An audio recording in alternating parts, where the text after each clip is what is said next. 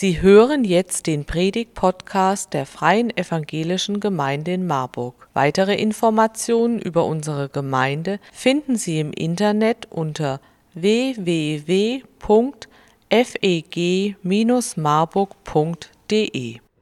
Wir feiern in diesem Gottesdienst unseren Gott. Selbstverständlich, könnte man sagen. Wir feiern in diesem Gottesdienst unseren Gott, der in Jesus Christus Mensch wurde. Selbstverständlich, könnte man sagen.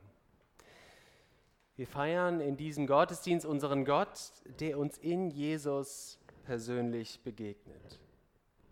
Selbstverständlich, könnte man sagen. Aber ist das wirklich selbstverständlich? Versteht sich das von selbst? Man braucht keine Worte mehr drüber zu verlieren dass Gott uns in Jesus Christus persönlich nahe kommt, so nahe, dass wir in Liedern wie in vorgelesenen Liebesbriefen zum Ausdruck bringen können, dass Jesus mir, dass Jesus dir, dass Jesus uns persönlich begegnet, dass er uns persönlich Trost schenkt, dass wir persönlichen Kontakt, persönlichen Austausch zu ihm haben können, dass wir eine persönliche Beziehung zu Jesus haben. Nein, ich würde sagen, das ist ganz und gar nicht selbstverständlich, einen Gott zu haben, der uns so nahe kommt. Das war weder damals selbstverständlich, noch ist es heute selbstverständlich. Der Gott Israels, Yahweh, wie er uns im Alten Testament begegnet, er war und er ist so heilig, dass kein Mensch ihm zu nahe kommen kann. Wie ein Feuer, an dem man sich verbrennt, wenn man zu nahe rangeht so wie man der Sonne nicht nahe kommen kann, weil man sterben würde, so wird uns Gott im Alten Testament beschrieben. Selbst Mose, selbst Mose, der im Alten Testament wie kein zweiter als vielleicht ein Freund Gottes, als ein Mann Gottes beschrieben wird, selbst er darf das Angesicht Gottes nicht sehen. Gott läuft einmal an ihm vorüber und Gott hält ihm seine eigene Hand vors Gesicht, weil er sagt, mein Angesicht kannst du nicht sehen, jeder Mensch muss sterben, der mich sieht. Er hält ihm die Hand vors Gesicht und dann darf Mose noch mal kurz auf den Rücken von Gott schauen. Der Gott Israels, er hält sich bedeckt. Die Götter der Griechen, sie waren auf Abstand oben auf dem Olymp und kamen ab und zu mal runter, wenn ihnen das gefiel. Buddha und Allah, sie lassen sich anbeten, aber persönliche Beziehungen vollkommen undenkbar.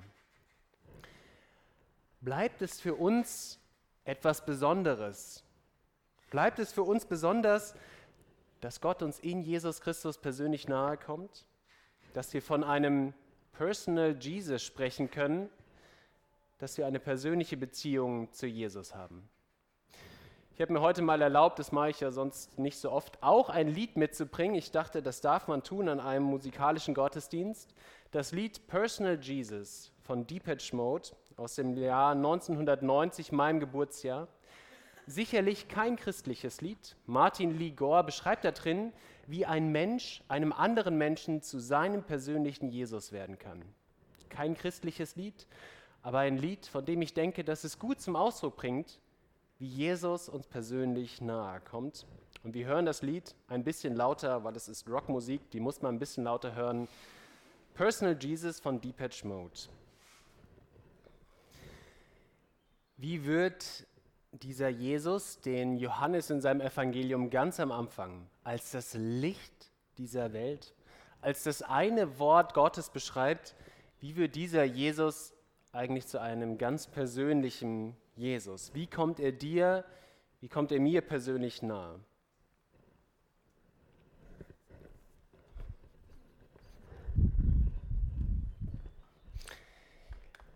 Ich lese uns einen Text aus Johannes 1, die Verse 35 bis 50. Ihr seid eingeladen zuzuhören. Ihr könnt auch in euren Bibeln oder auf eurem Smartphone mitlesen. Am nächsten Tag stand Johannes abermals da und zwei seiner Jünger. Und als, Jesus für, und als er Jesus vorübergehen sah, sprach er, siehe, das ist Gottes Lamm. Und die zwei Jünger hörten ihn reden und folgten Jesus nach. Jesus aber wandte sich um und sah sie nachfolgen und sprach zu ihnen, was sucht ihr? Sie aber sprachen zu ihm, Rabbi, wo wirst du bleiben? Er sprach zu ihnen, kommt und seht. Einer von den beiden, die Johannes gehört hatten und Jesus nachgefolgt waren, war Andreas, der Bruder des Simon Petrus. Der findet seinen Bruder Simon und spricht zu ihm, wir haben den Messias gefunden. Und er führte ihn zu Jesus. Als Jesus ihn sah, sprach er, du bist Simon, der Sohn des Johannes, und du sollst Kephas heißen, das heißt übersetzt Fels. Am nächsten Tag wollte Jesus nach Galiläa ziehen und findet Philippus und spricht zu ihm, folge mir nach. Und Philippus findet Nathanael und spricht zu ihm, wir haben den gefunden, von dem Mose im Gesetz und die Propheten geschrieben haben, Jesus, Josefs Sohn aus Nazareth. Und Nathanael sprach zu ihm, was kann aus Nazareth Gutes kommen? Philippus spricht zu ihm, komm und sieh. Jesus sah Nathanael kommen und sagt zu ihm, siehe, du bist ein rechter Israelit, in dem kein Falsch ist. Nathanael sagt zu ihm, woher kennst du mich? Und Jesus antwortete, bevor Philippus dich rief, als du noch unter dem Feigenbaum saßt, habe ich dich gesehen. Und Nathanael antwortete, Rabbi, du bist Gottes Sohn, du bist der König von Israel.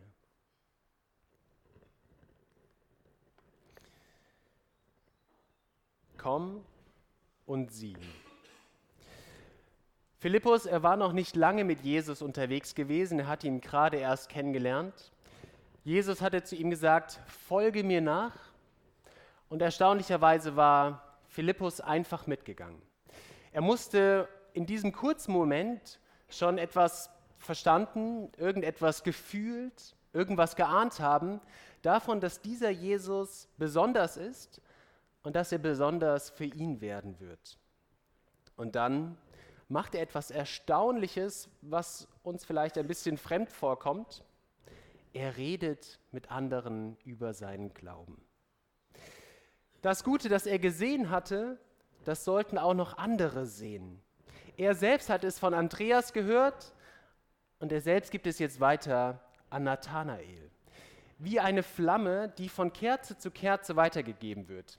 Nicht das Feuerzeug entzündet jede einzelne Kerze, sondern die Flamme wird von Kerze zu Kerze weitergegeben. Aus Nazareth, sagst du? Aus Nazareth kommt der Messias, fragt Nathanael. Was hast du eigentlich geraucht? Ich dachte, das mit der Cannabis-Legalisierung, das kommt erst noch. Kommt uns das vertraut vor? Diese Angst, über den Glauben zu reden und dann als irgendein verrückter Spinner zu gelten? Irgendjemand, der mit seinem Leben nicht klarkommt, der irgendwie irgendwas Übernatürliches braucht, um sich ein bisschen dahin zu flüchten?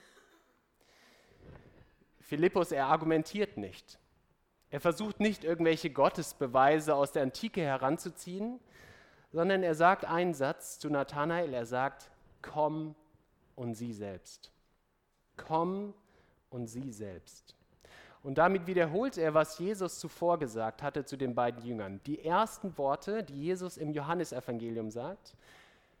Er sagt, er fragt die Jünger, wonach sucht ihr? Er fragt nach der Sehnsucht, er fragt nach der Hoffnung im Herzen. Und dann sagt er zu diesen beiden Jüngern, kommt und seht selbst. Eine erste Botschaft. Glaube, Glaube entsteht durch persönliche Begegnungen mit Jesus. Es reicht nicht nur davon zu hören. Es reicht nicht nur davon zu lesen. Du musst es selbst erleben. Du musst es wagen, auf Jesus zuzugehen.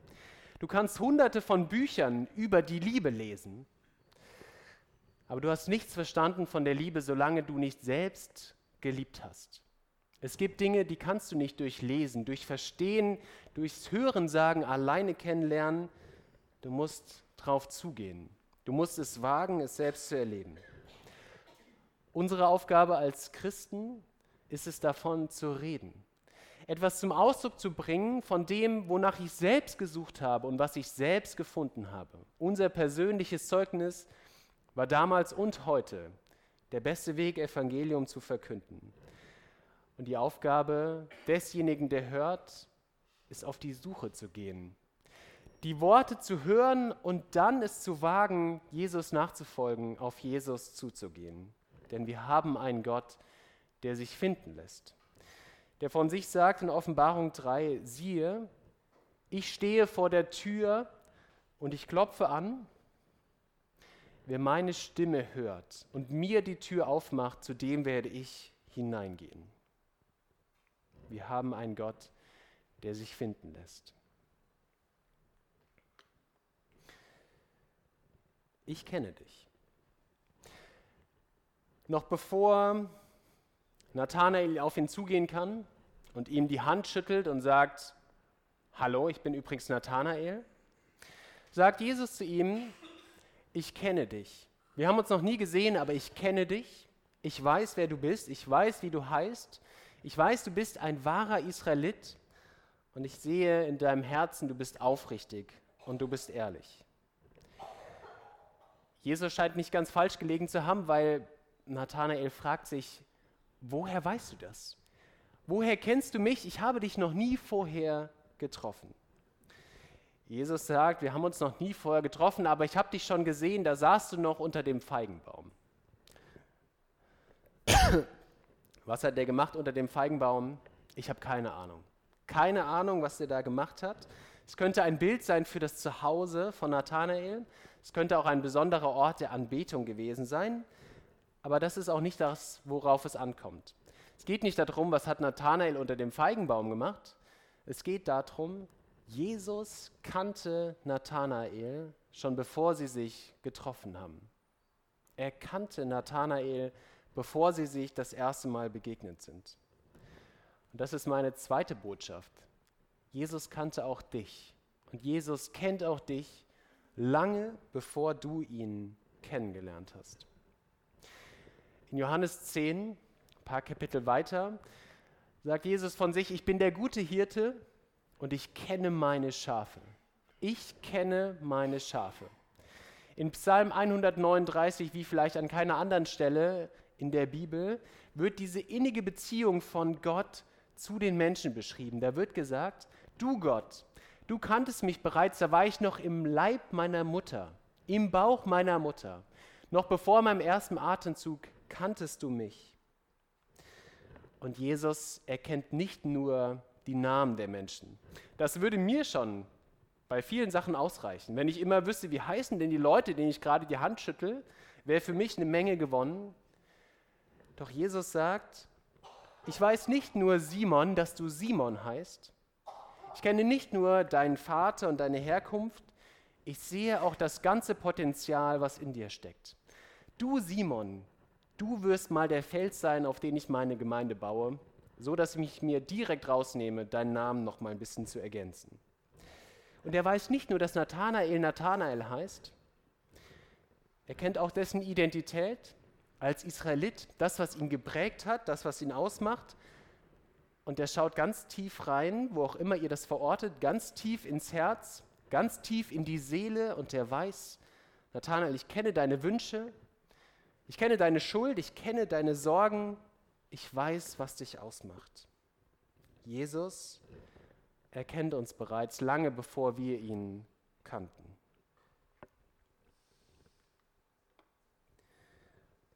Und du bist. Viel braucht Nathanael nicht, um loszuglauben. Ich finde es ein gutes Wort, losglauben so wie losgehen, loszuglauben, erste Schritte im Glauben zu machen. Nathanael hatte sicherlich noch nicht alles verstanden, was man im Glauben verstehen kann.